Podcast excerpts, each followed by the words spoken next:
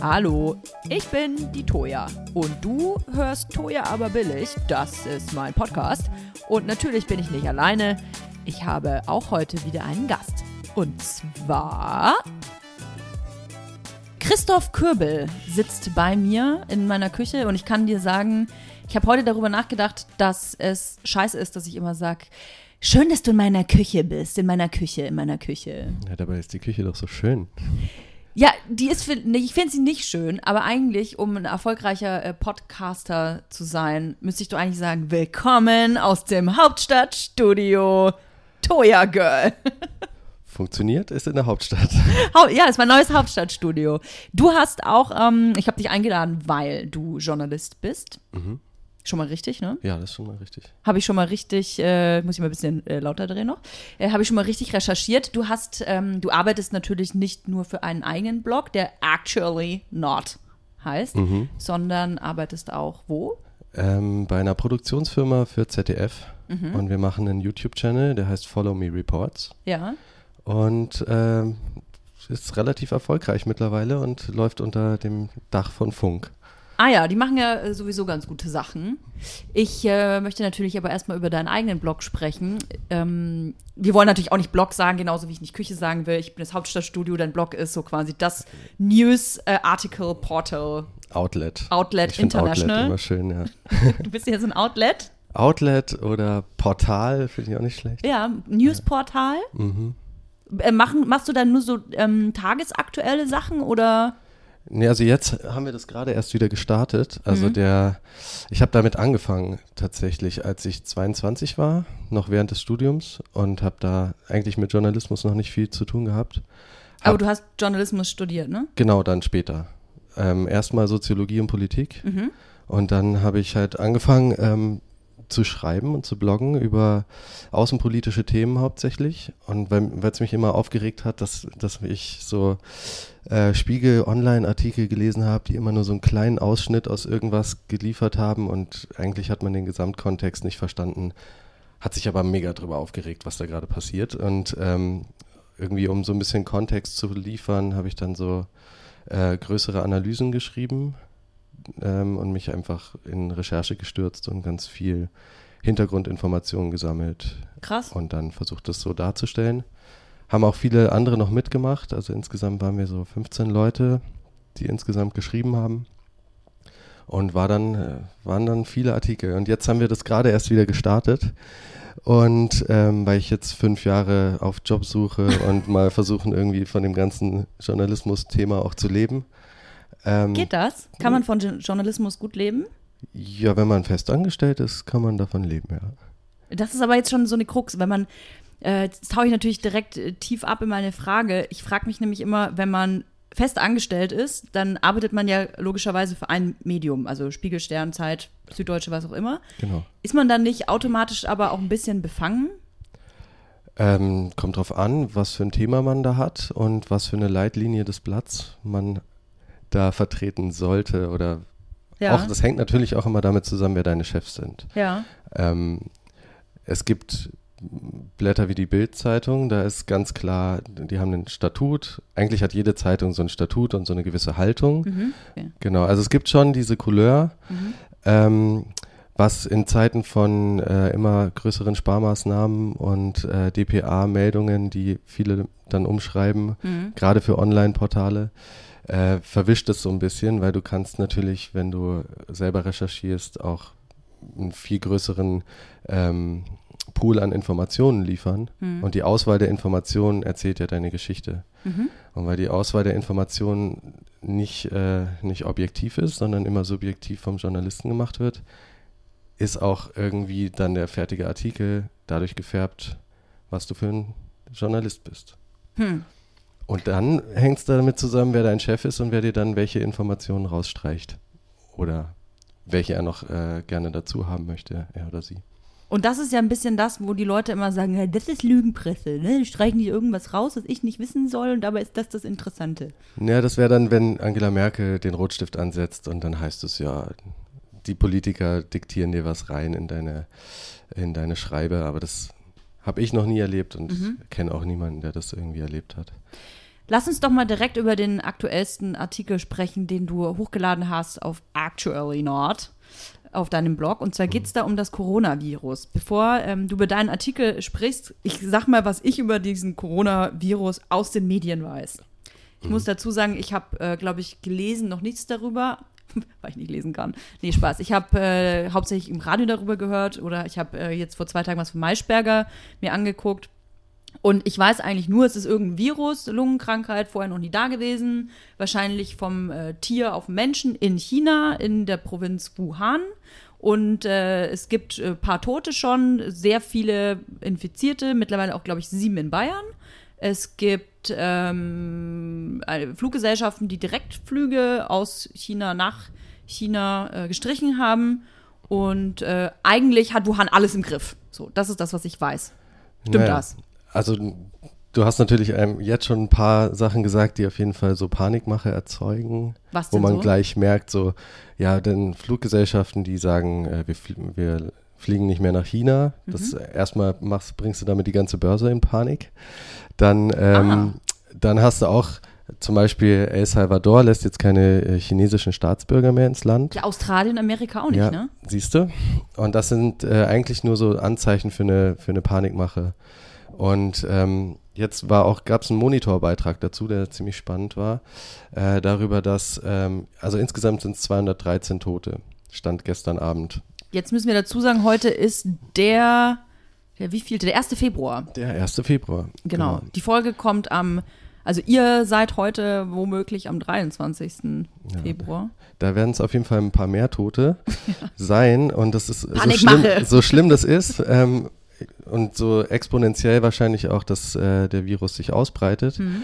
ähm, verglichen mit anderen äh, Krankheiten und Epidemien wie äh, Tuberkulose oder Malaria. Die Malaria hat 400.000 Menschenleben gekostet letztes Jahr.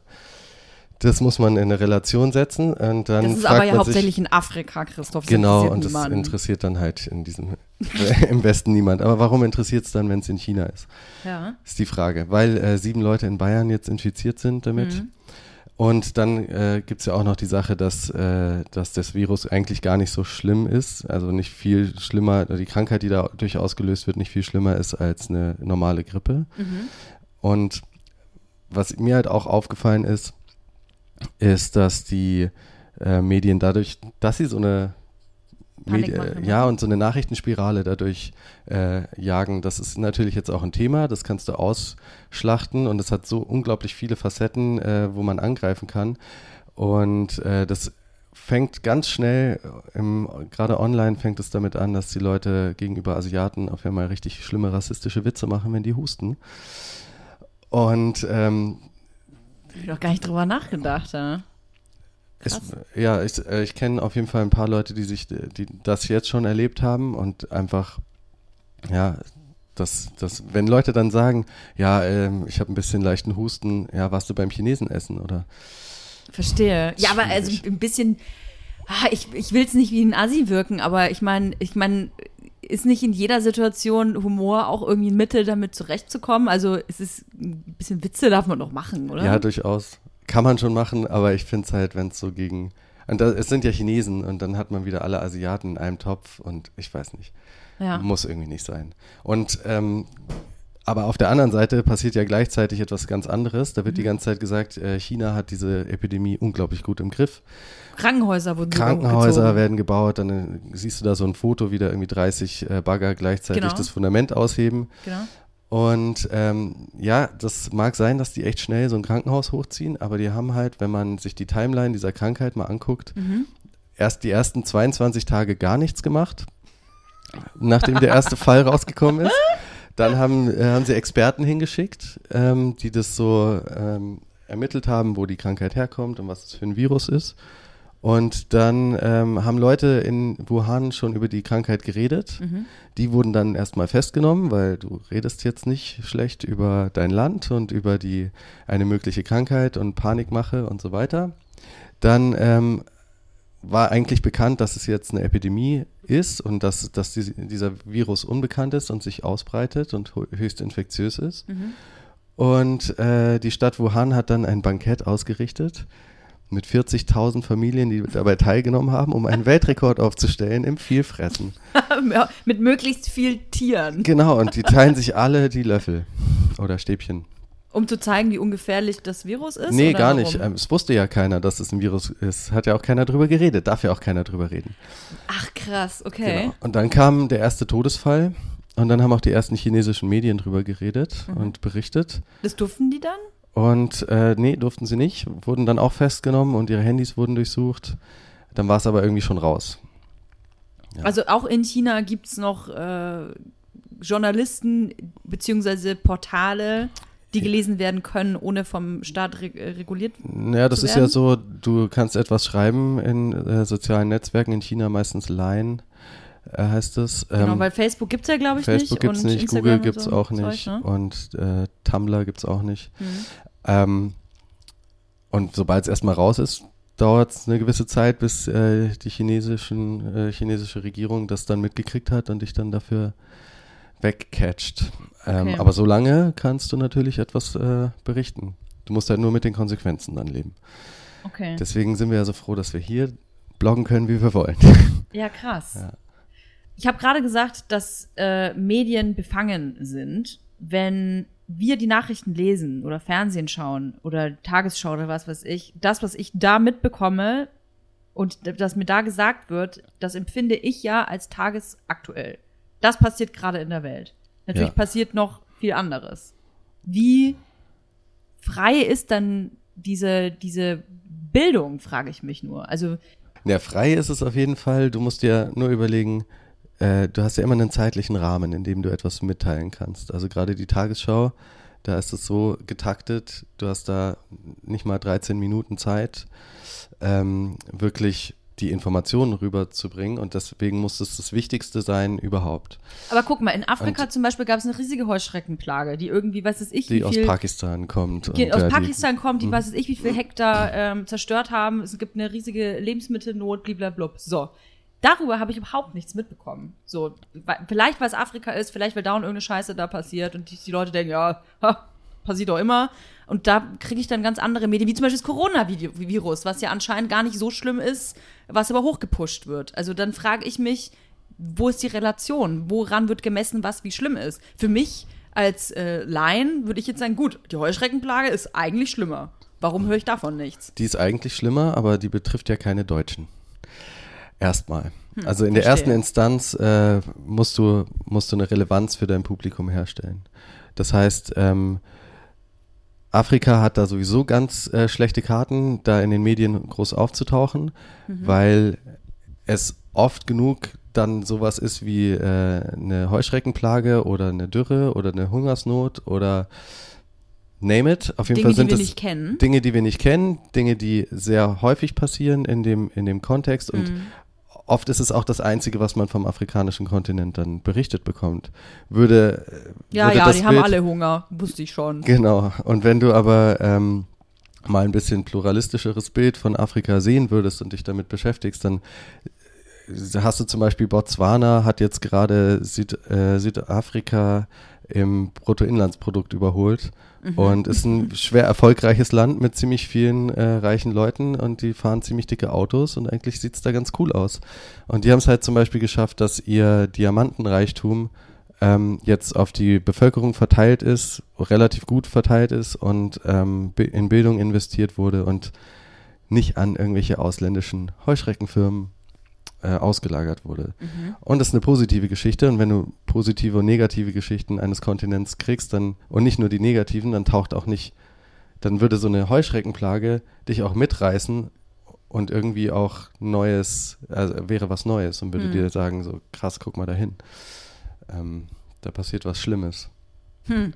Wenn du aber immer nur schlimme Nachrichten hörst, dann hast du aber das Problem, dann ist es immer noch nicht relevant für die, fürs deutsche Publikum. Hm. So ein Coronavirus, das ist sowas diffuses, da kannst du sagen, hm, jeder ist potenziell betroffen. Wir haben eine Familie in Bayern, ist jetzt schon da- davon betroffen. Dann siehst du in der Tagesschau gestern Abend, Stand 1. Februar, ähm, siehst du ähm, Bilder von der Familie, wie die aus dem Krankenwagen ins Krankenhaus laufen. So und mit, wahrscheinlich. Ja, genau, die Kinder verpixelt. Und, Gut so. Ja, und wie willst du das äh, sonst bebildern, Ja, dass in ja. Deutschland Leute von dem Virus betroffen sind? Und Naja, und das kauft wahrscheinlich dann endlich mal wieder jemand, ne? Also die Printmedien kauft dann endlich mal wieder jemand, wenn vorne drauf steht, äh, werden wir alle sterben, äh, Coronavirus äh, löscht Deutschland aus. genau, das, das ist dann Bildzeitung. Ja, natürlich, natürlich. Die haben auch das äh, vom China-Virus gesprochen. Vom China-Virus. Chi- Chinesen-Virus. Genau. Krass. Ja, aber da braucht man sich nicht wundern, wenn dann äh, solche Chinesenwitze äh, durch Deutschland schwappen, ne? Wenn eine der auflagestärksten Zeitungen damit anfängt. ja, Ja. das ist durchaus. Also, ich habe auch für die Bildzeitung schon mal geschrieben. Ähm, und Mhm. Wie- wie da ein Praktikum dazu? gemacht. Also ich habe da ein Praktikum gemacht. Ja, äh, wie kam es dazu? Wie, wie, wie kommt man dazu, ein Praktikum bei der Bild zu machen? Ähm, aus Shame, Interesse? shame. Nee, einfach aus Interesse. Ich Ja. finde es mega spannend, weil es ist die auflagenstärkste äh, ja. Zeitung im äh, Deutschlands erfolgreichsten Verlagshaus. Richtig? Und ähm, sie machen ja Nachrichten. Also die machen einfach große äh, Geschichten und ähm, die funktionieren darüber, dass du Kampagnenjournalismus machst. Mhm. Also die feiern über mehrere Tage ein Thema ab, Mhm. sodass der, äh, der Endkunde quasi gewählt ist, auch noch die nächste Episode davon zu kaufen innerhalb von einer Woche. Mhm.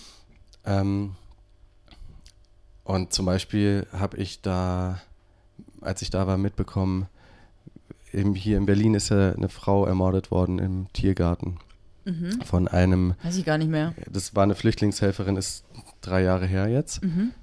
vier Jahre vielleicht. Ähm, auf jeden Fall ist die ermordet worden von einem Tschetschenen, der eigentlich hätte abgeschoben werden sollen. Mhm. Oh, sowas liebt die Bild. Mhm. Und äh, Warum war er überhaupt noch in Deutschland? genau, warum schieben wir nicht, äh, warum schieben wir so wenig ab? Ja. Warum schieben wir nicht alle Tschetschenen ab? Genau. Alle Tschetschenen Nein. sind nämlich kriminell. So nicht, sondern genau, es ging um die Kriminellen. Also warum, warum werden Kriminelle nicht abgeschoben? Und äh, dann werden ähm, alle 16 Ministerpräsidenten gefragt, warum schieben wir so wenig ab? Da kommen dann 16 Zitate raus, ja, wir müssen dringend mehr abschieben. Ja. Oder wir sind in den Abschiebezahlen auf jeden Fall, liegen wir zurück. Es gibt eine Menge Menschen, die hier abgeschoben werden sollten. Und, ähm, und dann druckt die Bildzeitung 16 Zitate im Kreis rund auf eine Seite. Und in die Mitte kommt ein offener Brief an Frau Merkel. Liebe Frau Merkel, bitte äh, sorgen Sie dafür, dass die kriminellen Ausländer aus unserem Land verschwinden. Diesen Brief kannst du dann ausschneiden Nein. und kannst dann äh, kannst den an die Bild-Zeitung zurückschicken und dann ist äh, der Bild-Politikchef Nikolaus Blome mit 22.000 Zuschriften ins Kanzleramt gefahren und davon gibt es ein Video, wie er das dann da abgibt. Und er nimmt, der, der Leser wird quasi an die Hand genommen und ähm, Teil der Kampagne und wir werden politisch aktiv, zusammen mit unserem Leser. Es ist so ekelhaft, diese Geschichte, aber es ist so schlau. Es funktioniert, äh, um Auflage zu machen, ähm, Ja. auf jeden Fall sehr gut, ja. Krass. Und ähm, die Frage ist ja, gerade bei der Geschichte, warum druckt die Bild-Zeitung ein AfD-Plakat? Endlich konsequent abschieben ist ein AfD-Plakat.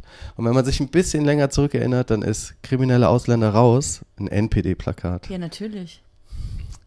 In abgewandelter Form ist dieser Artikel oder dieser, diese Kampagne, die, die da abgefeiert wurde, ja, dann eigentlich so ein AfD-Plakat. Das ist Propaganda. Das, ja.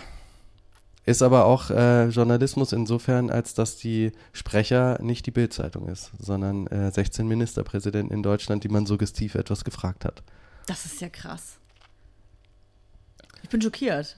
Also, ich, was heißt schockiert? Ich meine, man, man weiß ja, dass die Bild jetzt kein ähm, Blatt ist, das äh, investigativ, also nicht immer zumindest, und eher selten investigativ handelt oder äh, menschenfreundlich, ausländerfreundlich handelt. Außer es geht um Israel natürlich.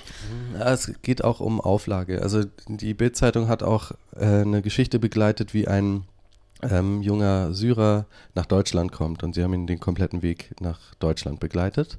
Und war, das war eine sehr positive Geschichte und äh, passte zum Zeitgeist. Und äh, nach der Silvesternacht am Kölner Köln. Hauptbahnhof war die Stimmung halt eine ganz andere. Also es geht nicht unbedingt, also du merkst, dass, dass die Bild-Zeitung nicht unbedingt eine, eine, einen Hang dazu hat, äh, Ausländer zu bashen, haben die überhaupt nicht. Also Findest du nicht? Also Nee. ich finde, es ist schon Hetze. ja, aber solange, solange das in den Kram passt und solange das Auflage macht, machen die auch das. Ja, aber guck aber mal, solange- diesen Syrer, diesen einzelnen Syrer, dann nehmen sie sich einen einzigen raus und der wahrscheinlich besonders nett und gepflegt aussah und besonders eine besonders schlimme Geschichte hatte. Aber hätten sie einfach irgendwie ran, also den, ich sag mal, den 0815 Syrer genommen, weiß ich nicht. Er war schon der 0815 Ja? Syrer. Und es ging auch darum, ähm, wir müssen was tun in Syrien und ähm, also die Bildzeitung klagt schon an, auch gegen Mhm. Kriege und auch gegen Despoten. Und das muss ich, muss ich der Bildzeitung schon zugutehalten. Auch die Haltung gegenüber Israel bin, bin ich per se äh, nicht dagegen. Finde ich schon, finde ich eigentlich ziemlich gut. Die äh, Sache ist nur, dass gerade wenn es um deutsche Innenpolitik geht oder in Deutschland, wie, wie man da Meinung macht, da geht es dann darum, warum richtet sich die Bildzeitung so krass wie ein Fähnchen im Wind nach dem, was seine Leser kaufen wollen. Also gar nicht unbedingt, ähm, gar nicht unbedingt, dass die das so krass beeinflussen wollen, Hm. sondern dass es, ähm, dass es eigentlich nur Aufla um Auflage geht. Und man sollte möglichst viel Auflage machen. Ja, schon, aber ich, ich finde, dass jedes Medium oder jeder Mensch auch, der eine Reichweite hat, und ich meine, wie wir gerade festgestellt haben, die Bild ist ja die, ein, also ich glaube, die auflagestärkste Zeitung Deutschlands, ne? ähm, hat man eine gewisse Verantwortung. Und wenn man dann Hetze betreibt, auch wenn du sagst, naja, es geht nicht per se gegen Ausländer, aber da muss ich schon sagen, dass wenn mal wieder irgendeine Frau vergewaltigt wird und es war ausgerechnet ein Ausländer, dann ist die Schlagzeile groß. Wenn es aber der Tobias H. aus Frankfurt war, dann ja, dann ist es ein kleiner Kasten, vielleicht irgendwo in einer Minispalte. Genau, weil sich es nicht verkauft. Ja, aber weil der Leser das, nicht, das geht hören will. Aber der Leser will das nicht hören. Ja, aber das ist für mich Ausländerfeindlichkeit. Ja, durchaus. Auf jeden Fall. Aber das ist eher so eine symptomatische Ausländerfeindlichkeit. Hm. Das ist nicht so, da sitzen Ausländerfeinde in der Bildzeitung im, im Springer-Hochhaus und denken sich ausländerfeindliche Aber sie Sachen aus. unterstützen das doch. Ja, sie verkaufen an Ja. diese Menschen halt viele Zeitungen.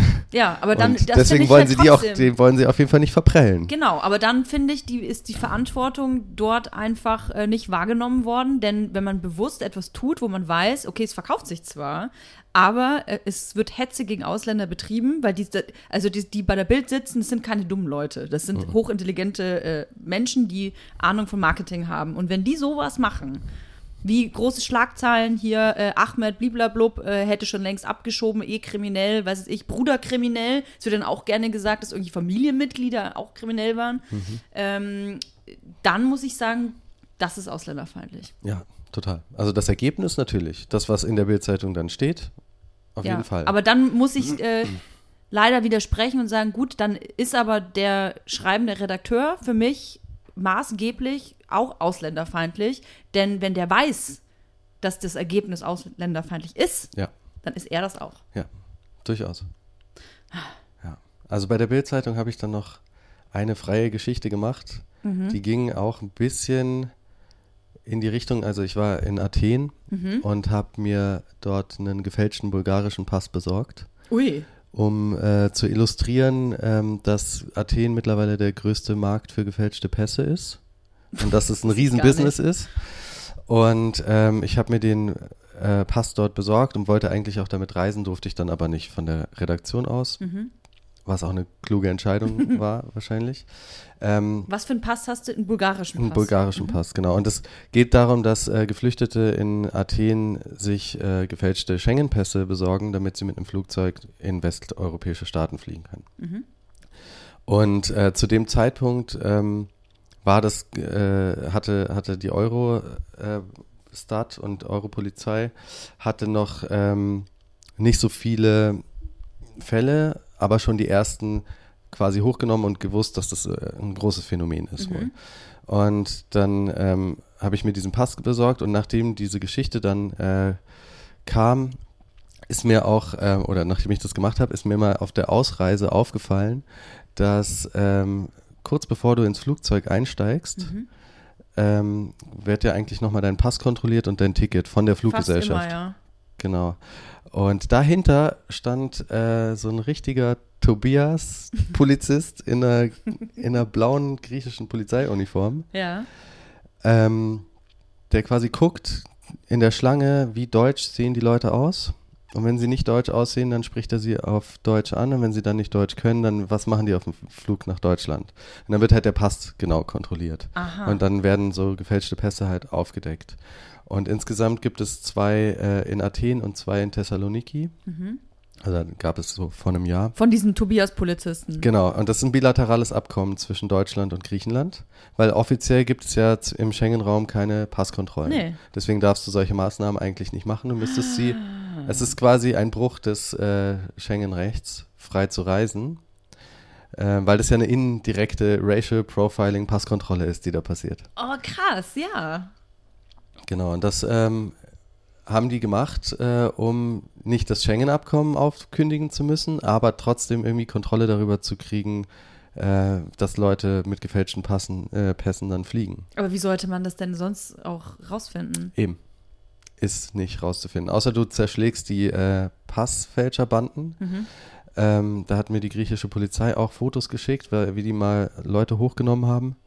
Und du siehst halt so einen Tisch mit irgendwie 300 Pässen und 20.000 Euro in Bar und eine Waffe daneben und einen Also Drucker. sowas, was die Bild zum Beispiel jetzt toll fände auf der, auf jeden Fall. Ja. auf der Titelseite. Ja, auf der, T- äh, das war dann eine Seite 2 Geschichte äh, auf der Bildzeitung mit zweimal äh, meinem Gesicht drauf, einmal mit dem Pass und einmal im Interview mit ähm, einem, der, der ist quasi Vermittler für so gefälschte Pässe. Mhm. Und äh, da gibt es so eine, so eine Preiskategorie Deutschland, äh, die kostet 4000 Euro und dann ist es aber quasi eine Pauschalreise und da geht jemand mit dir zum Friseur und dann geht jemand mit dir zum Klamotten kaufen und eine Was? Brille kriegst du auch noch, genau, und dann darfst du es so oft probieren, wie du willst. Also wie du bis du es dann nach Deutschland schaffst mit dem gefälschten Pass. Das ganze äh, totale Paket für 4000 Euro. Und das hast du gemacht? Nee, ich habe das dann nicht gemacht. Ich habe mir nur diesen Pass gefälscht, quasi, Ja. um zu zeigen, dass es sehr einfach ist. Aha. Also es war innerhalb von fünf Tagen hatte ich diesen Pass. Was hat das gekostet? Äh, 1000 Euro ähm, an sich und dann insgesamt mit dem Vermittler 2000 Euro. Das muss man ja auch erstmal aufbringen, ne? Ja, das hat die Bildzeitung gezahlt. Also ja, danke an die Bildzeitung an der Stelle. Ich meine aber jetzt jemand, der, ähm, weiß ich, woher kommt und nach Europa möchte. Also der muss ja dieses Geld auch erstmal aufbringen. Ja, das 2000 ist- Euro ist viel Geld. Genau, also erstmal musst du ja es schaffen, nach Griechenland zu kommen. Und das kostet wahrscheinlich genau das gleiche nochmal. Ja, das ist ja, das ist so eine Sache, du merkst äh, gerade an diesem Passfälscher-Phänomen, ähm, das ist ja ein riesiges Geschäft. Den Pass zu fälschen ist eigentlich relativ billig. Es kann, es ist nicht so teuer. Ähm, aber es ist ein riesiges Geschäft und die äh, ziehen halt den Geflüchteten so noch den letzten Cent aus der Tasche. Die, die sich das dann leisten können, sind aber eigentlich schon relativ wohlhabende ähm, Geflüchtete, die dann ähm, fliegen. Der, der Großteil kommt ja über die Balkanroute oder versucht es zumindest. Und das ist ein ganz anderer Weg. Das ist nicht Flugzeug und entspannt in Berlin-Tegel landen, sondern das ist tagelange Märsche und in der Kälte über den Balkan laufen, wo es nicht cool ist, wo die Leute dich auch nicht cool behandeln. Und das muss man einfach auch mal so in den Gegensatz setzen. Und ähm, das war mir halt auch so wichtig, dass, dass man nicht unbedingt da drauf guckt und sagt, oh, die kriminellen Flüchtlinge kommen jetzt mit gefälschten Pässen als Schläfer und sonst was und völlig unkontrolliert, sondern im Endeffekt ist es ein riesiges Business, mit dem man den Geflüchteten halt noch den letzten Cent aus der Tasche zieht. Eigentlich denn die, die Ärmsten noch ärmer macht. Genau. Krass. Ja, wenn man so außenpolitisch äh, interessiert ist als Journalist, kann ich mir vorstellen, dass man allerlei erlebt. Ja, durchaus. Also, Wo warst du denn noch so? äh, ich war 2014 in der Ukraine. Mhm. Ähm, das war eigentlich auch so der härteste Einsatz und da habe ich auch noch gar keine Ahnung von Journalismus gehabt. Da habe ich gebloggt bei Actually Not. Mhm. Und die äh, Reise habe ich gemacht mit einem ähm, Kriegsfotografen, der kurz vorher in Syrien war. Boah.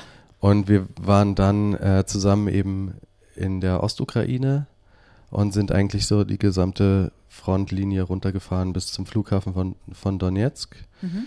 Und der war zu der Zeit mega umkämpft und man konnte sich da auch nicht so richtig nähern. Also man hätte schon reinfahren können, aber das wäre ziemlich lebensmüde gewesen. Mhm. An sich war dieser, dieser ganze Trip schon relativ lebensmüde. Ähm, aber am Ende waren wir da bei einer rechtsradikalen Freiwilligenarmee, die so 4000 Mann unter schweren Waffen hat. Mhm. Und das war Stefan, ähm, nicht, äh, nicht Stefan Bandera, ist so eher Nationalheld, aber die haben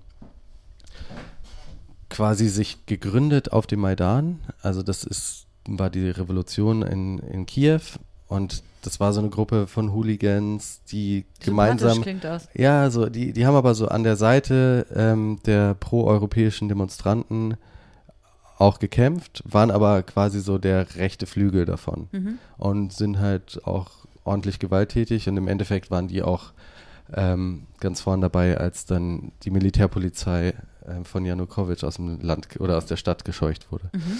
Mittlerweile ähm, oder damals, als wir da waren, war das eine Freiwilligenarmee mit 4000 Mann und die hatten schwere Waffen, erbeutet auch von den Separatisten, also pro, pro-ukrainisch und alle schon sehr rechtsradikal. Mhm. Also in dem einen Raum, wo wir gepennt haben, waren SS-Runen, Hakenkreuze und ähm, wir waren bei denen im Camp, äh, in ihrem Basiscamp für fünf Tage und gleich am ersten Abend, wo wir da angekommen sind, ähm, wurden zwei äh, gefallene Kameraden beigesetzt. Und dann haben die so eine Beisetzungszeremonie gemacht und wir waren da auch dabei und äh, sollten eben dabei sein. Und es war so im Dunkeln auf so einem Exerzierplatz und ganz schummriges Licht und irgendwie 200 Mann stehen so in Spalier, ähm, während die Särge davor gefahren kommen. Dann äh, verabschieden sich die ganzen Kameraden von, von den Toten einem offenen Sarg. Und am Ende kommen die Salutschüsse und normalerweise kriegt jeder zwei Salutschüsse, jeder gefallene Soldat zu seinen Ehren. Und da waren halt einfach so 200 Mann, die ihr ganzes Kalaschnikow-Magazin in die Nacht geballert haben. Boah. Das war dann schon relativ, relativ beängstigend. Und ähm, ja, war auf jeden Fall. Äh, äh, aber also, warum wolltet ihr zu denen? Ähm, Weil es, finde ich, eine Geschichte war, die man noch nicht so kannte. Also ich habe die dann im Fokus veröffentlicht hab ich ja noch nie später. Gehört. Ja, das, äh, es gibt mehrere so freiwilligen Armeen, ähm, die in der, in der Ukraine an der Seite der Armee immer kämpfen. Die sitzen auch ganz vorne in den Stellungen. Äh, hat die Armee quasi, die, die Armee baut sich da relative Sicherheit, indem sie so in die Erde graben und dann bauen die so einen Holzkäfig und dann hauen die ganz viel Erde oben drauf und das schützt dich vor äh, Mörserangriffen mhm. und Raketenangriffen und so. Und dann sind die Freiwilligen, die sind, teilen sich quasi dieselbe Frontstellung, aber wohnen halt in Zelten im Endeffekt und haben auch nicht die Ausrüstung wie die ukrainische Armee und äh, sind aber Freiwillige. Und manche von diesen Freiwilligen, die tun sich halt zusammen und ähm, trainieren sich auch und sind aber eigentlich ziemlich durch die Bank ziemliche krasse Nationalisten. Ja, und wie ist es dann äh, für dich, der ja wahrscheinlich überhaupt nichts mit äh, rechtsradikalem Gedankengut am Hut hat ähm, oder haben möchte eigentlich, mit solchen Typen Zeit zu verbringen? Ja, man hält die vor. Klappe, man sagt einfach nicht viel dazu. Also du hörst dir eigentlich alles an, du fragst halt jedem, du stellst einfach mehr Fragen, als dass du Fragen von denen beantwortest. Und was sind dann so, ich meine, du hast ja sicherlich Interviews geführt, was sind äh, von einem Einzelnen äh, Beweggründe, so einer Armee beizutreten? Ist das der reine Patriotismus oder? Ja, es ist auch ähm, gerade dadurch, dass äh, die im Kommunismus und dass Stalin dort gewonnen hat, das ist für die ja so der größte Fail ever, dass ja. sie ähm, früher die Nationalisten, Stefan Bandera, deswegen habe ich es vorhin gesagt, äh, der ist der war quasi so ein Scherge von Adolf Hitler, der geholfen hat, die Juden aus der Ukraine zu deportieren. Mhm. Und ähm, der hat quasi den Kampf gegen Stalin geführt und ihn dann verloren. Dann ist er ins Exil gegangen nach München, hat dann in München gelebt bis zu seinem Tod unter dem falschen Namen Stefan Popel, was ganz äh, unterhaltsam ist. Und dann wurde er in den 70er Jahren von einem KGB-Offizier ähm, getötet in seiner Wohnung mit einem Giftpfeil. Ähm, und dieser Typ. Klingt ja alles wie, eine, wie, wie ein äh, Blockbuster. Ja, voll. Und das ist aber jetzt der Stefan Bandera ist eben so der Nationalheld der Ukraine seit jetzt dieser Revolution wieder, mhm. weil auch der Janukowitsch, der vorher äh, Präsident der Ukraine war, war ja auch ein Handlanger der, der Russischen Föderation eigentlich. Und dementsprechend hatte man immer, hatten auch die Nationalisten vor allem das Gefühl, dass sie immer noch so unter dieser russischen Fremdherrschaft leben und gegen die wollen sie sich befreien. Und das schon seit Hitler. So. Und deswegen ist jetzt Stefan Bandera, äh, der steht jetzt in den Geschichtsbüchern in der Ukraine auch wieder als Nationalheld drin und so. Das ist ein bisschen. Genau, das ist äh, nationale Befreiung und Souveränität ist so ein Thema. Äh, und dann gibt es natürlich in der Ukraine auch die ganz große proeuropäische Bewegung, die aber irgendwie, die war nie so militant. Hm. Und wenn du aber, wenn dein Land überfallen wird äh, von Russen ohne Abzeichen und äh, da ein großer Teil deines Landes eingenommen wird und dann die, äh, die Krim per, per gefakter Abstimmung ähm, an Russland geht, so dann, dann entwickeln die Leute natürlich so einen Verteidigungssinn und gehen dann an die Front, und, um dann da zu kämpfen. Wie sie das machen und wie das, äh, aus welchen Beweggründen und mit welcher Ideologie dahinter ist natürlich schlimm. Aber am Ende ähm, macht es die Armee ja auch. Und jetzt kann man auch, äh, mittlerweile sind diese ganzen freiwilligen Armeen, die wurden auch relativ groß und auch zu einer Bedrohung, weil die natürlich nicht unter dem Befehl von der Ukraine standen, sondern halt ihren eigenen Befehlen und die auch einfach mal Angriffe gestartet haben. Und dann kannst du sowas wie ein, äh, wie ein Waffenstillstandsabkommen Minsk II, was ausgehandelt wurde mit Steinmeier auch. Ich nick immer nur so andächtig, ich habe natürlich keine Ahnung mehr davon. Auf, auf jeden Fall kannst du sowas halt nicht durchsetzen, wenn die ukrainische Regierung keine, keine Befehlsgewalt über diese Ja. freiwilligen Armeen hat. Deswegen wurden die jetzt alle äh, in die ukrainische Armee integriert. Wo ich mir dann aber denke, so nicht so cool, wenn du 4000 relativ ideologisch aufgeheizte Rechtsradikale in eine Armee voller 19-jähriger unpoliti unpolitischer Leute reinbringst. Ja. Ob dann sich das Ganze nicht ein bisschen verschiebt, aber ja, das ist so ein Wenn du jetzt sagst, ja, ich, äh, ich gucke mir dann diese Leute an und ich halte dann da die Klappe, um nicht mich selbst in Gefahr zu bringen, egal was es für eine Ideologie ist, auch wenn es vielleicht gegen alles geht, was ich vertrete. Der Artikel, den du dann schreibst, der hat ja dann aber sicherlich doch eine Farbe. Also du, du bist ja dann nicht äh, super neutral und schreibst äh, Ponyhofmäßig, äh, wie nett es doch eigentlich bei den Rechtsradikalen war. Nee. Jetzt frage ich mich halt immer, ähm, weil wir ja von Meinungsfreiheit und Pressefreiheit und alles soll ja auch immer möglichst objektiv sein. Äh, hast du da keine Angst, dass wenn du solche Artikel schreibst, die ja dann deutlich rauskristallisieren, das sind solche, so und solche Typen und es ist sicherlich nicht alles in Ordnung, was die machen, dass dieser Artikel irgendwann mal an diese Gruppe herangetragen wird, an irgendwelche Funktionäre, weiß es ich, die dann sagen, ach, okay, der Christoph, der kommt jetzt mal auf unsere Liste. Ja, das kann durchaus passieren. Ähm, aber dann bist du halt auf der Liste. Was äh, meinst du, der lange Arm nach Deutschland äh, reicht dann so weit? Dass, m- und außerdem, man muss ja auch sagen, ich bin ja nicht der Einzige, der sowas schreibt. Also gerade wenn man sich das anguckt, was, äh, was Russland ja macht in dem ganzen ähm, Medienkrieg, der da herrscht. Das ist ja ein Medienkrieg. Das hat ja gar nicht mit, so viel damit zu tun, ob da jetzt ein paar Rechtsradikale schießen oder ob das, ob das Separatisten sind ähm, aus Russland. Wer da im Endeffekt schießt, ist gar nicht mal so wichtig, sondern wie wird das ausgelegt. Und da ist meine Geschichte ja nur eine winzig kleine Anekdote in einem riesigen Kosmos, in einem riesigen Strudel an, an Content, der da kreiert wird.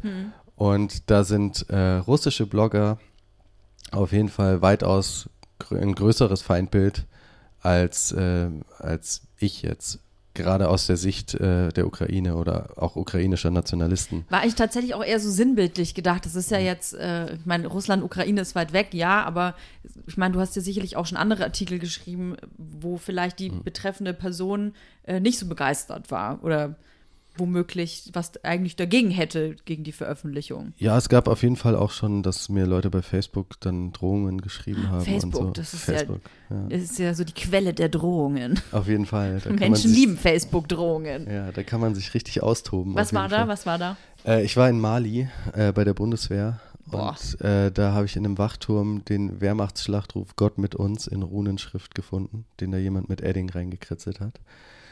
Irgendein Bundeswehrsoldat hat den da reingekritzelt. Gott mit uns, das stand bei der Wehrmacht überm Hakenkreuz auf der Gürtelschnalle und steht am Völkerschlachtdenkmal in, in Leipzig und ist einfach, ja, es ist halt ein Schlachtruf, den es auch schon vor der ähm, Wehrmacht und vor, der, vor dem Zweiten Weltkrieg gab, aber wie gesagt, bei jedem, bei jedem Infanteristen der Wehrmacht auf dem, auf dem Gürtel.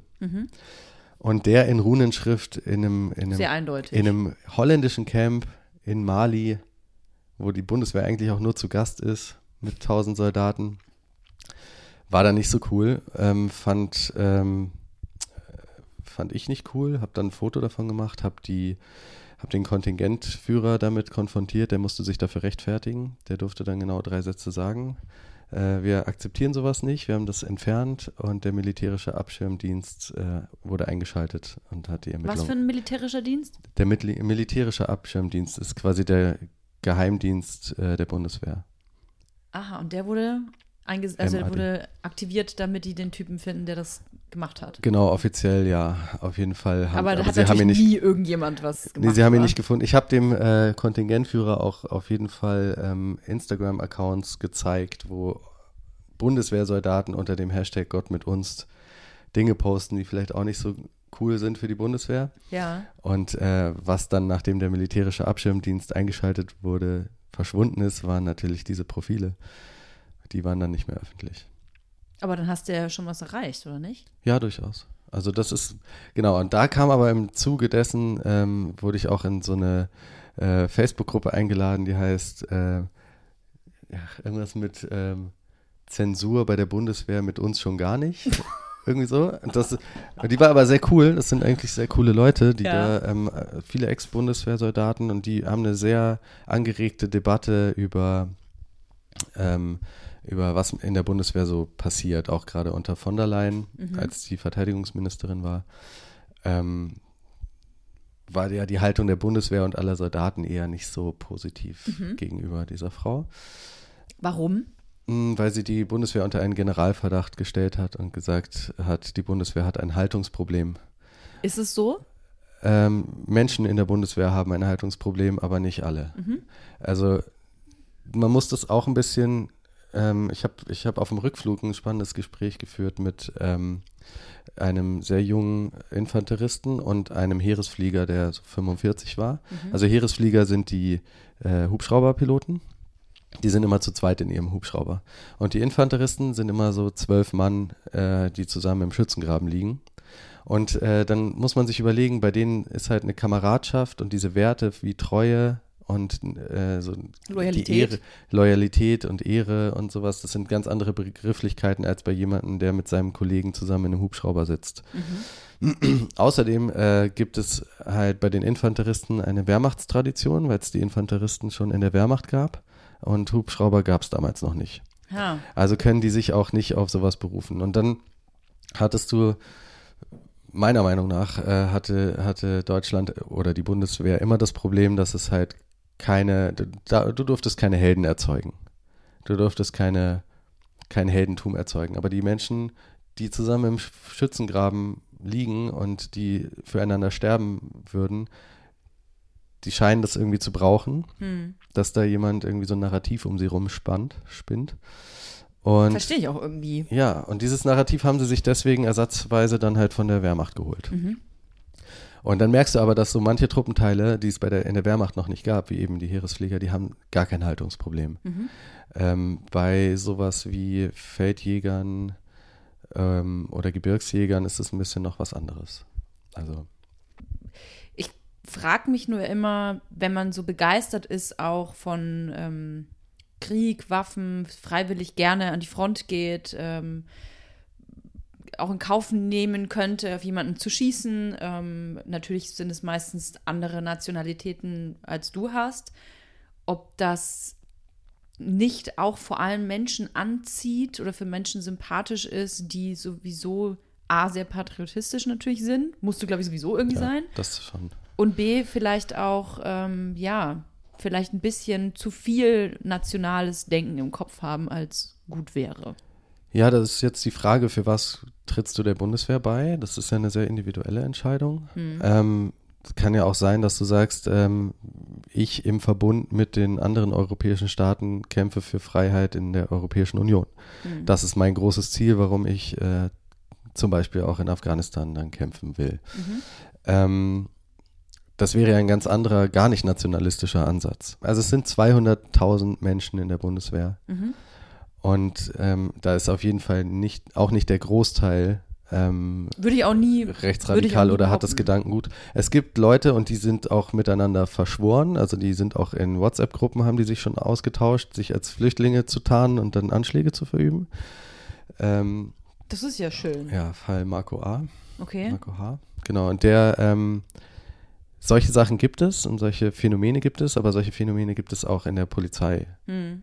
Also das, oder die gibt es auch in ganz abseitig vom Staat äh, oder auch noch viel schlimmer finde ich eigentlich, wenn, wenn so Politiker in der, in der Couleur ähm, Ämter besetzen. Hm.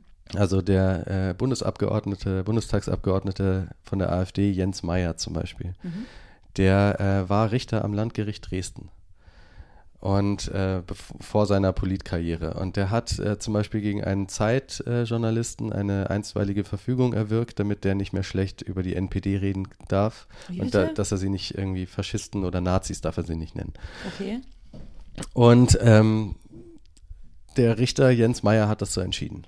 Und der und dann hat, Überraschung. ja, und Jens Meyer war dann derjenige, der Vorredner war bei Björn Höckes äh, Mahnmalrede Wow, okay. und hat auch so Dinge gesagt wie äh, Integration ist die organisierte Herstellung von Mischvölkern, die kaum noch zu ertragen ist. Boah. Und er hat quasi mit dieser Rede ein Kalkül ist der eingegangen. Der wusste ganz genau, dass er seinen Job verliert äh, bei, als Richter am Landgericht, Mhm. weil er durch solche Aussagen disqualifizierst du dich einfach Klar. für einen, für einen Richterberuf. Ähm, ist aber die, ist aber die Rechnung hat er, ist ja für ihn aufgegangen, weil er wusste ganz genau, dass er mit dieser Rede Mhm. alle NPD-Wähler Sachsens hinter sich vereint und äh, durch sie für die AfD in den Bundestag einzieht. Krass. Jetzt hat er einen neuen Job und jetzt sitzt er im Bundestag. Vielleicht kannst du uns zum Schluss noch ein bisschen so einen Tipp geben, wie bildet man sich denn eigentlich am besten? Ähm, man, man sollte so ein bisschen äh, gucken, was lese ich und wie lese ich das. Also wenn ich In zum Zeiten Beispiel, von 15 Sekunden Insta-Story. genau, also wenn ich noch lese, also lesen hilft auf jeden Fall, so bilde ich mich ganz gut. Ähm, was gut ist, wenn man merkt, wie man liest. Also bei einem Nachrichtenartikel zum Beispiel, da darf kein einziger Satz vom Autor kommen. Also da darf kein einziger Satz, irgendeine Behauptung, irgendeine Feststellung, die der Autor selber getroffen hat, darf da drin sein. Das muss alles fremdbelegt sein. Mhm. Und wenn das nicht fremdbelegt ist, entweder durch Quellen, dann muss es eine allgemeingültige Wahrheit sein, die wir alle wissen, ähm, oder, oder es stimmt halt nicht. Oder es ist eine Behauptung. Ne- Und wenn es eine Behauptung ist vom, vom äh, Schreiber, dann ist es kein Nachrichtenartikel mehr. Dann will mich der Schreiber dazu bewegen, irgendwas zu glauben. Hm. Und das ist ganz oft in, in Artikeln, die man online findet, auf äh, ominösen Blogs, ähm, ganz oft so, dass gleich am Anfang Handlungsaufruf, wir werden zusammen, wir müssen jetzt Angela Merkel stoppen, Mhm. ganz wichtig.